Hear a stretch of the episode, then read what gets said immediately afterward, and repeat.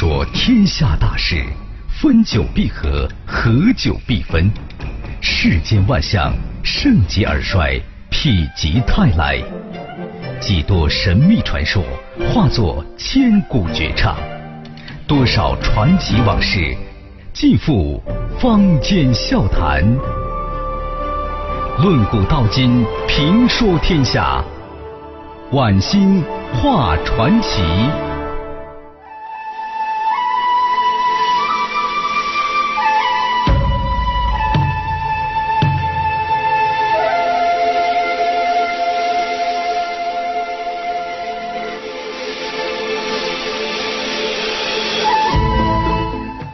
晚星画传奇，以奇会友，精彩尽在其中。普京这个人呢，热爱体育运动，还是柔道高手。最近几年多次做出惊人之举，比如说骑马打猎、射杀老虎、乘核潜艇、亲自驾驶远程战略轰炸机等等，都展现了其勇猛的一面。据俄罗斯军医检查呀，普京的身体现在啊堪比宇航员。不过，普京却说呀：“这次我就不上太空了。这次不去了，那下次呢？”那么，这个具有传奇色彩的普京啊，我们以前曾经数次说过，这普京啊，曾经是前苏联克格勃的特工，而克格勃最精锐的部队就是阿尔法特种部队。可是您知道吗？这支部队的武术总教官，居然是个中国人，而且还是一位中国和尚。并且呢，做出这个决定的就是普京总统自己。今天传奇呢，我们就说一说中国功夫在莫斯科。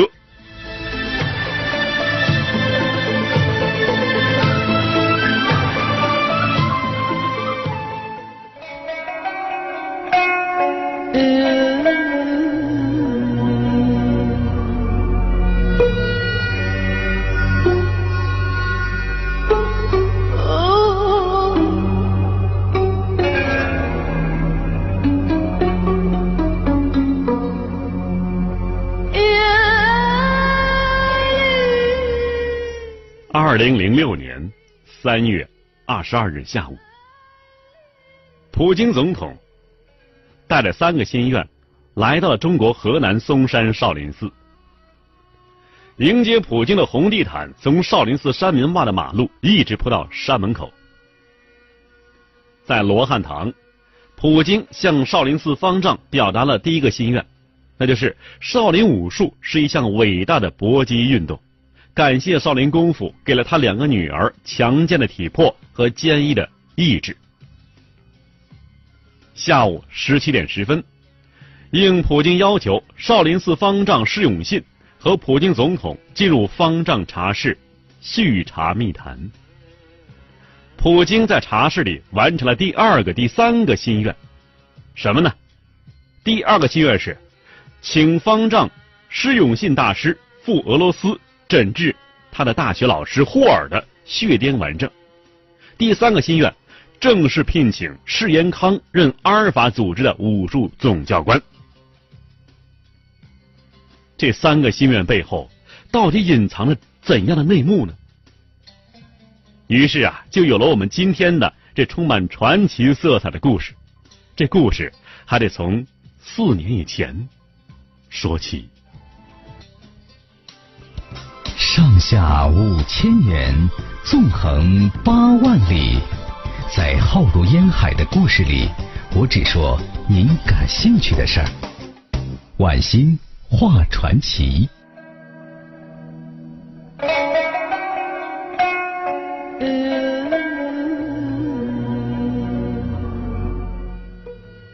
二零零二年四月份，俄罗斯有关方面。通过中国武术协会邀请少林寺派遣武僧赴莫斯科传授少林功夫。时任武僧团总教练的释延康受命前往。中国少林武术中心在俄罗斯的莫斯科十月大街一亮相，加之少林寺电影的播映，顿时在莫斯科掀起了一股少林功夫热潮。释延康啊，虽然是低调经营少林武术中心。但是，由于日益扩大的影响，仍引起了一些当地武士嫉妒。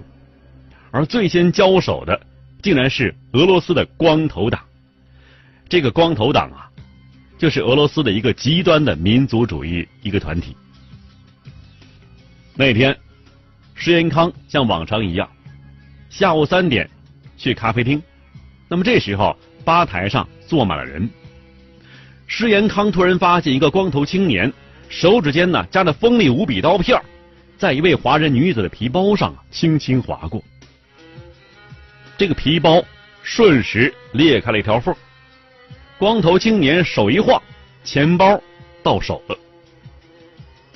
施延康是一跃而至啊，一把抓住小偷，喝道：“放下钱包！”小偷哆嗦了一下，慌忙缩手。可他哪里知道啊，这只手仿佛是钢筋铁骨，抓的他是纹丝不能动弹。把钱还给他！施延康用。俄语厉声喝道：“光头青年乖乖的把钱包啊还给那位女子，垂头丧气的溜了出去。”施延康走出饮吧，突然感到气氛异常啊！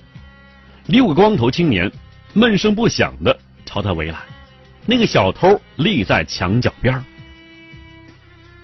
释延康心里咯噔一下，这光头党是莫斯科治安不稳定的主要因素。谁都不愿意惹上光头党。他迅速环视一周啊，这六个人呈半月形包抄过来。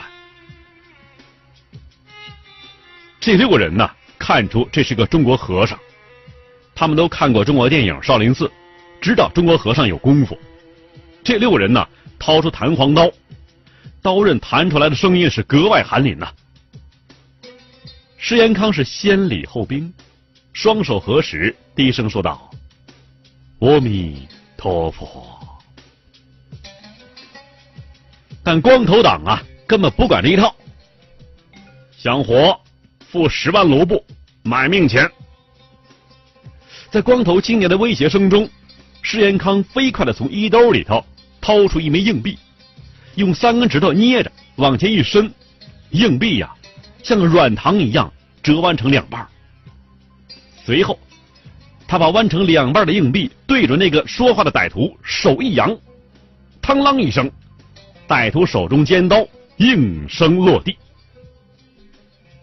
歹徒们嚎叫道：“啊，我们一拥其上，乱刀捅死他！”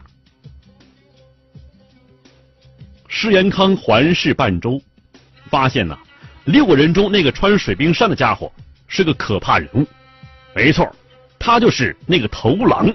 那眼神又狠又毒，施延康朝头狼迈出一步，这个距离啊是击打的最佳距离。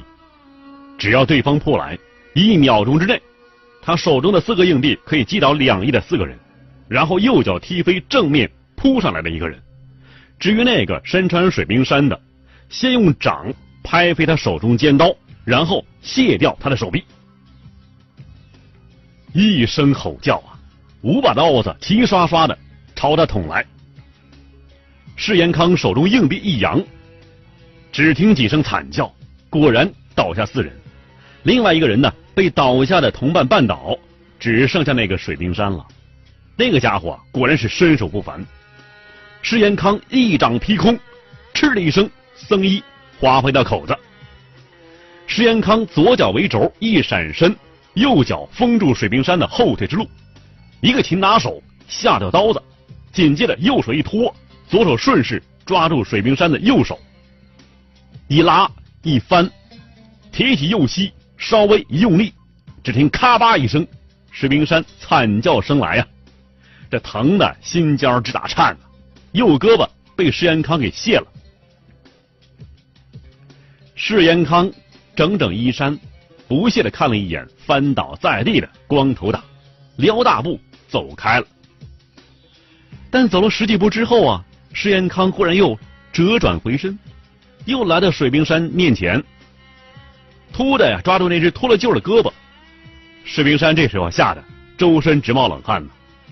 施延康闷声的把水兵山的这个脱臼的胳膊抓住，左手按住肱骨，右手抓住脑骨，轻轻一拉，突然是两手用力一推，咔吧一声闷响，水冰山身子一弓，惨叫一声，脱臼的胳膊完好无损的复位了。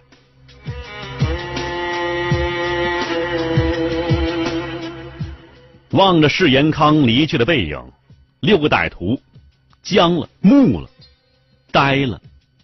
他们无法理解，六个高大如牛的欧洲人，竟折损在一个身躯弱小的中国和尚手里。其实啊，他们并不明白，中国的少林武术就是以搏击技巧和内功来弥补体能不足的。当时所有在场的人都看到啊，这位中国和尚的功夫有一种撼动心魄的美。令人激动不已，不但功夫好，武德更佳。第二天下午三点，刚从莫斯科剧院看完歌剧《白杜》的施延康从剧院出来，却被一个身穿海魂衫、戴着宽大墨镜的俄罗斯大汉拦住了。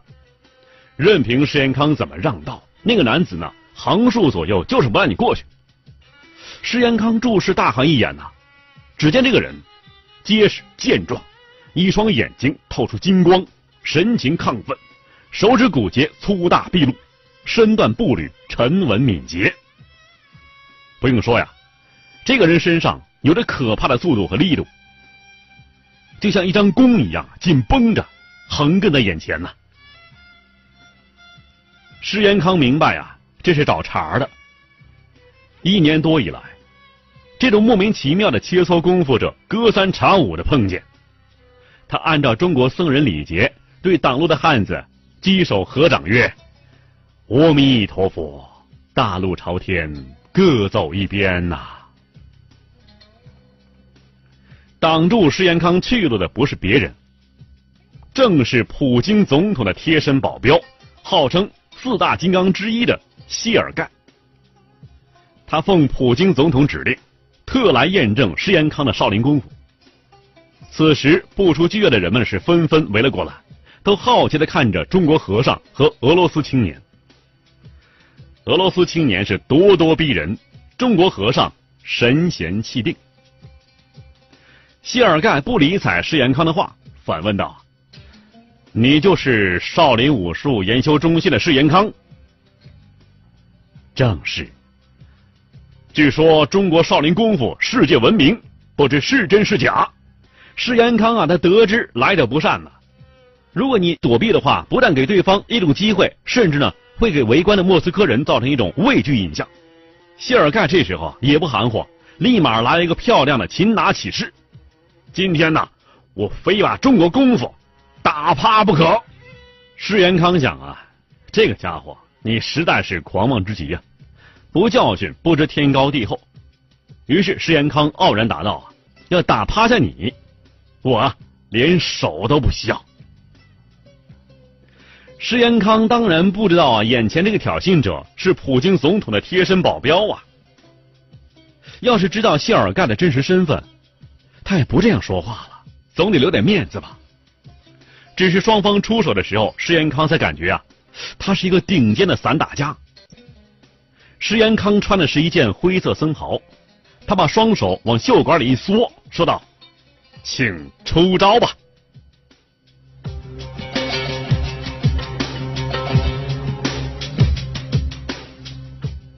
这个谢尔盖啊，不服气啊，大话不脸红，不用手你怎么跟我过招啊？施延康答道：“中国功夫里有一句话，手是两扇门，全凭。”腿打人，你注意我的腿就可以了。这围观人群呢非常惊奇，比武不用手，光用脚，你不是先出一招吗？谢尔盖呀，把总统叮嘱他的只试验一下施延康的功夫的话，全抛之脑后了。斯拉夫民族的好胜、桀骜不驯的元素在体内发酵膨胀。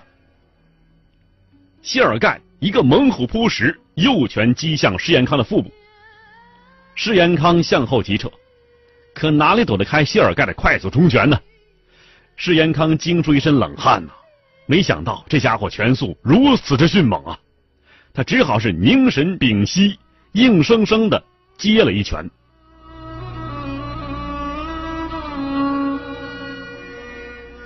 砰的一声啊一种打进棉花里面的软绵绵的奇妙感觉通过拳头顶端传遍谢尔盖的全身。谢尔盖心里一震呐糟了自己这拳的功力呀全被中国和尚化掉了。其实呢，谢尔盖根本不知道啊，这时候的施延康比谢尔盖更诧异、更难受。谢尔盖的一记快速冲拳呐，直击到施延康的腹部，极具渗透的劲力，直透肝脾。一种无法道出的剧烈疼痛使施延康后退一步。他小看了谢尔盖啊，好在自己在少林寺所练的铁布衫功夫，不至于让对手看出破绽。散打搏击不仅是一种力量和速度对抗，也是技术和智慧对抗。谢尔盖一拳击中施延康，如击在棉花上，大惊之余，锐气顿减。紧接着又一招是黑虎掏心，施延康这次不敢怠慢，以左脚为轴，一闪身躲过。谢尔盖呢又连续攻了几拳，都被施延康巧妙化解。谢尔盖连续击空，心里着急呀，急步上前，朝着施延康脸部、胸部一阵猛击呀。施延康闪身避过，趁着谢尔盖击空瞬间，身形一矮，急速向对方的侧身靠去。谢尔盖顿觉不妙，急忙后退，可他哪里还躲得开呀？右脚刚挪动半步，他的身体已露出空当，处在对方击打的最佳位置。石延康是一缩身，快速用胯部撞了对方的髋部。紧接着，膝盖一提，猛地击向对方的腹部。石延康是酣畅淋漓，一气呵成，一声禁不住的惨叫。谢尔盖弯下了腰，像一座山一样，缓缓的倒了下去。